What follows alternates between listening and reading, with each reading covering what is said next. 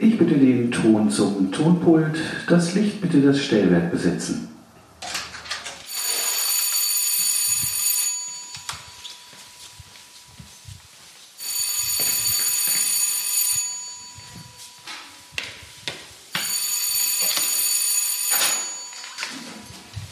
Das war das dritte Kennzeichen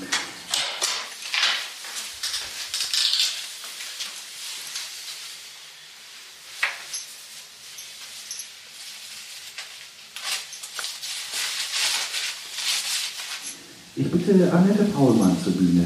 Mit freundlichem Ersuchen Annette Paulmann bitte.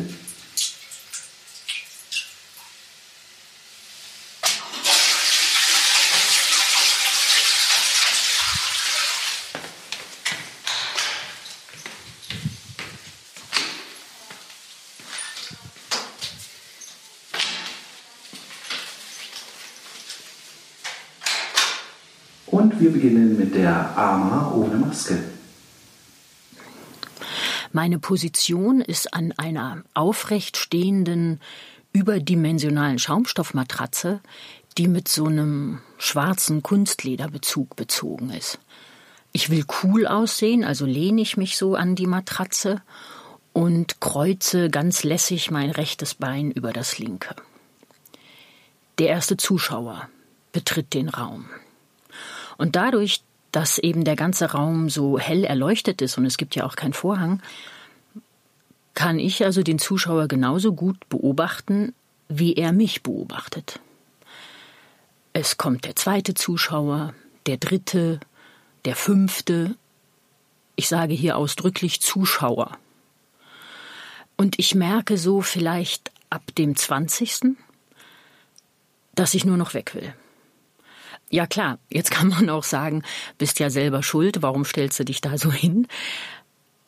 Ich habe vollkommen naiv nicht damit gerechnet, dass ich derartig taxiert werde, dass ich auf diese Art und Weise ja, dreist angeglotzt werde.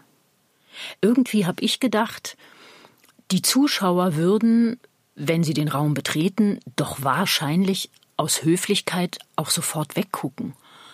Oder wenn nicht aus Höflichkeit, dann vielleicht sogar aus Instinkt. Eben weil da eine nackte Frau steht.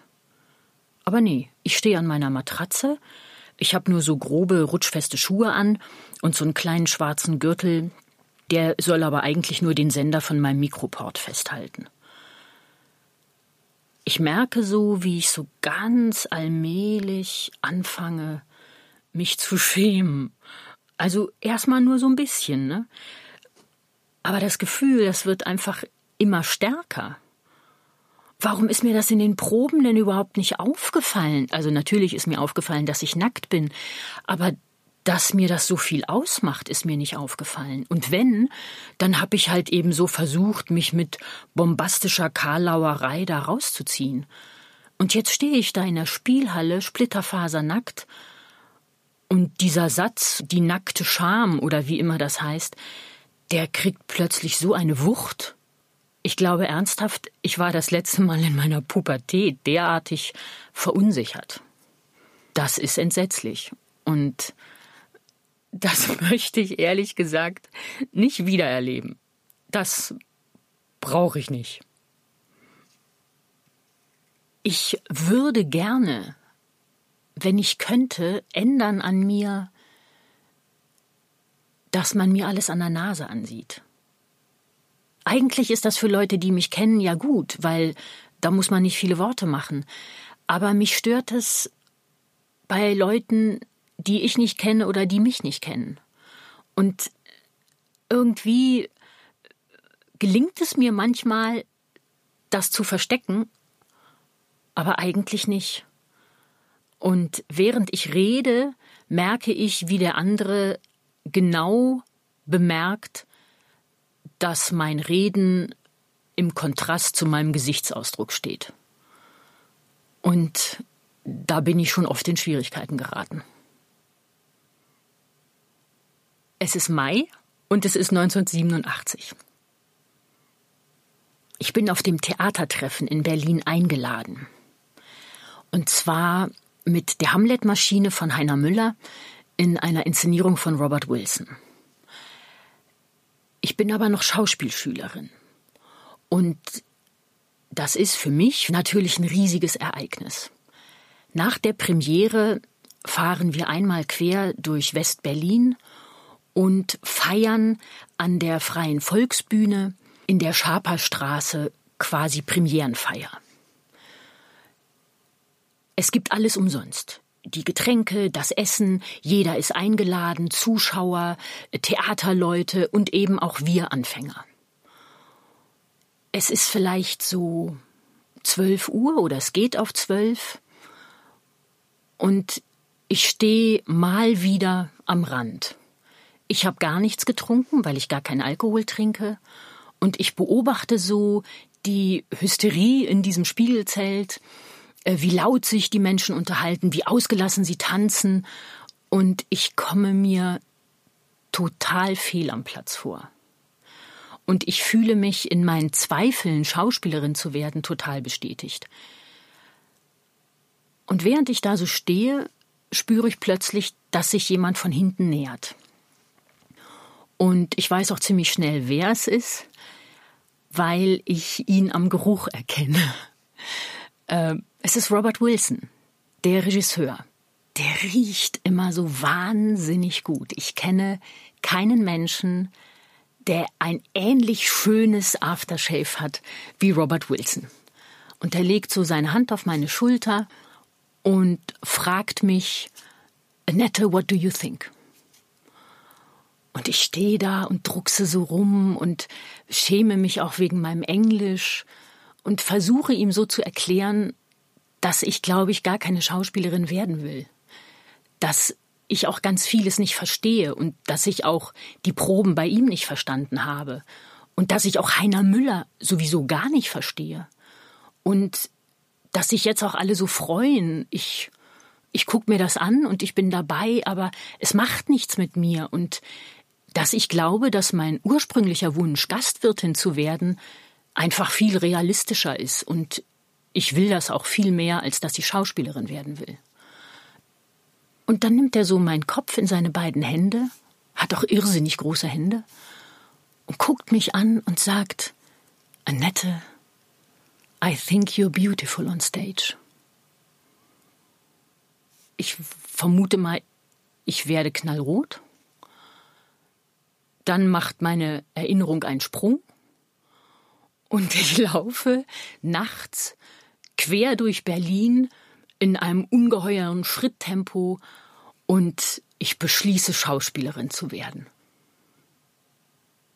Ich bin, glaube ich, so ein klassischer Leben im Traumverarbeiter. Dann gibt es lange Phasen, wo ich überhaupt nicht träume. Ich erinnere mich aber an einen konkreten Traum, ja, mit meinem Hund. Karl hieß meine damalige Hündin, es war eine Berner Sennenhündin, und ich flaniere mit ihr durch die Stadt, aber ich weiß nicht, welche Stadt das ist. Ich glaube, es ist Paris, weil da stehen diese hohen, in diesen gelben Stein gebauten Häuser ähm, und es sind so ganz breite Boulevards, möchte ich fast sagen. Und ich schlendere so mit ihr da lang und plötzlich ergreift der Hund meine Hand, nimmt mich an die Hand und wir heben vom Boden ab, wir fangen an zu fliegen und irgendwann ganz schnell sind wir oberhalb der Bäume und wir gucken uns die Stadt von oben an. Und so fliege ich mit meinem Hund durch die Luft. Totaler Quatsch. Das träume ich. Wenn ein Kollege mich anlächelt, eine Kollegin, wenn man gemeinsam in der Kantine sitzt und über die Sache spricht, bis hin zu scheinbar größeren Glücksmomenten, wobei ich glaube ich nicht unterscheide zwischen groß und klein. Ich sag mal anderen Glücksmomenten, wo ich durch die ganze Welt reise. Mit einer Inszenierung, auf die ich sehr stolz bin und die ich sehr gerne spiele. Ich bin in Moskau, in Paris, in New York, in Rio, in Madrid, Lissabon. Und das macht mich sehr glücklich, dass ich diese Städte kennenlerne, nicht als Tourist, sondern als jemand, der eine Aufgabe hat. Das ist für mich ein Unterschied. Ich würde wahnsinnig gerne mal mit Pantau spielen. Pantau ist der Held meiner Kinderzeit. Diese Idee, dass es einen Vermittler zwischen den anarchischen Kindern und der Erwachsenenwelt gibt, ist großartig. Noch mehr fasziniert mich aber die Idee, ich greife mir an die Melone, wobei ich würde mir eher eine Strickmütze wünschen. Die ist einfach praktischer und man kann auch mal die Farbe wechseln. Ähm, ich greife mir an die Strickmütze und ich schrumpfe auf zehn Zentimeter. Und dann steige ich in mein Flievertüt und kann in drei Sekunden die Welt umrunden. Das würde mir, glaube ich, sehr gefallen. Ich stelle mir vor, dass eine Qualität von mir sein könnte, dass ich so eine Art opportunistischer Allesfresser bin. Nicht nur was wirklich das Futter anbelangt, sondern ich kann mich Situationen ganz gut anpassen. Und was meinen Beruf anbelangt, bin ich so, ich spiele halt alles. Sag mir, was ich machen soll und ich mache das. Oder ich versuche, ob das dann gelingt, steht ja noch mal auf dem anderen Zettel. Und ich empfinde das als Qualität. Ich frage mich auch zu Beginn einer Probenphase eigentlich nicht, wie das Ende aussehen könnte. Ich fange erst mal an und guck erst mal, wie ich mich da einbringen kann. Und so versuche ich auch meine Rollen zu gestalten. Wobei ich auch erfahren habe, dass aufgrund meiner Allesfresserei ich auch oft besetzt werde an Stellen, die ich jetzt nicht so prickelnd finde. Also ich kann hier auch das Lied singen von der unhöflichen Krankenschwester, der Grundschullehrerin, die von keinem Schüler gemocht wird, der Politesse, die sich anschnauzen lassen muss. Das ist nicht immer erfüllend. Ich hätte zum Beispiel wahnsinnig gerne mal Lisbeth Salander gespielt. Und ich frage mich, warum hat man mich nicht mit Lisbeth Salander besetzt? Ja, schon klar. Die wird beschrieben als, glaube ich, 1,50 groß und spindeldürr. Ja, bin ich jetzt nicht. Egal. Man kann ja auch mal gegen den Typ besetzen. Im Übrigen bei Männern spielt das ja auch keine Rolle oder eine erheblich geringere Rolle. Also ich hätte diese krasse Frau, die so super schlau ist und die auf so brutale Weise Rache nimmt, irrsinnig gerne gespielt. Ich würde wahnsinnig gerne einmal die Polarlichter sehen. Da müsste ich wahrscheinlich auf die Lofoten. Oder ich könnte auch nach Kanada. Und dann könnte ich gleich noch einen zweiten Traum verwirklichen, Whale Watching. Das sind so zwei Dinge, die stehen wirklich auf meiner, ich glaube, der Amerikaner sagt Bucketlist. Für mich geht es ganz klar nicht ohne meinen Hund. Überraschung. Ich würde das aber erweitern wollen. Was meine Arbeit anbelangt, geht es für mich nicht, wenn ich Hunger habe. Ich werde total unleidlich mit mir selber. Und ich werde ungeduldig mit Kollegen, mit dem Regisseur, Regisseurinnen, wenn ich Hunger habe. Und deshalb würde ich die Liste erweitern wollen auf Käsekuchen, Spiegeleier und Gummibärchen. Wobei da fällt mir ein, mir wurde schon mehrfach bestätigt von einem Regisseur, der Regisseurin, dass ich besonders gut bin, wenn ich hungrig bin. Das verstehe ich nicht, weil ich empfinde mich mit Hunger als grundaggressiv. Und das mag ich gar nicht, wenn ich so drauf bin. Und die Leute in meinem näheren Umfeld mögen das auch nicht, wenn ich so drauf bin. Aber derjenige, der unten sitzt, der kriegt das vielleicht gar nicht so mit und der denkt dann, jetzt ist sie besonders kreativ. Ehrlich gesagt bin ich dann nur kreativ, damit ich schneller an mein Essen komme. Glaube ich. Ich denke auch, es geht nicht ohne Dialog. Boah, ey, was für ein blöder Satz. Weg.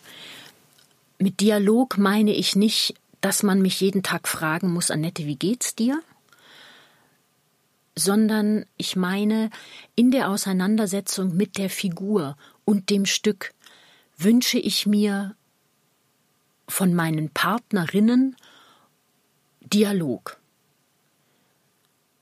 Ich will in meinem Alter kein Wörteraufsager mehr sein oder ein Konzepterfüller oder ein im Kleid gut aussehender. Ich will,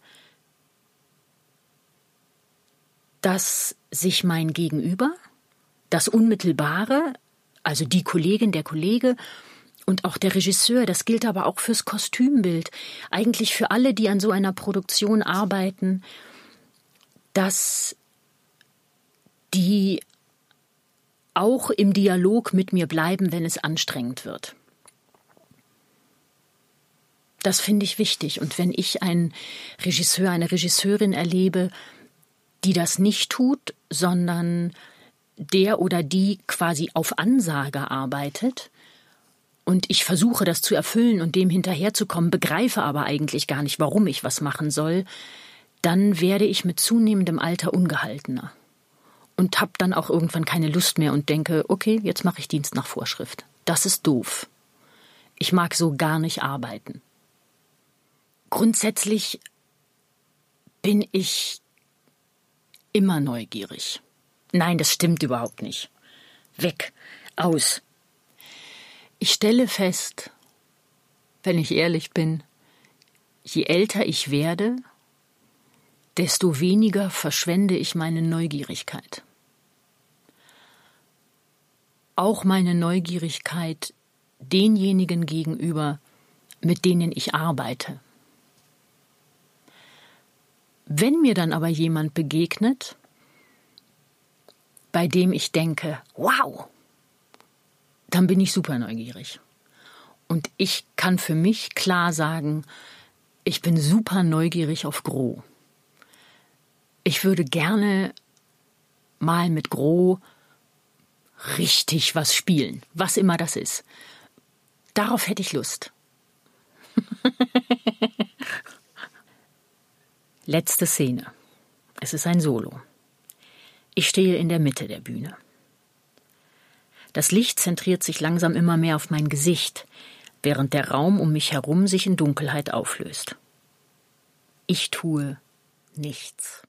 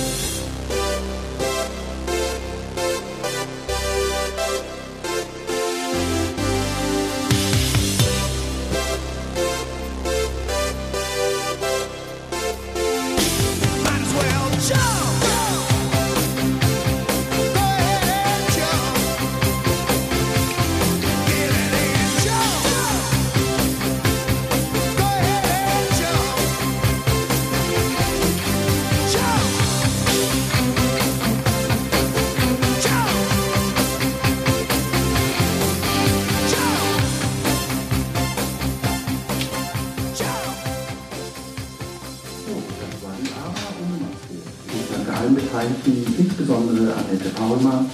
Schön, dass du da bist.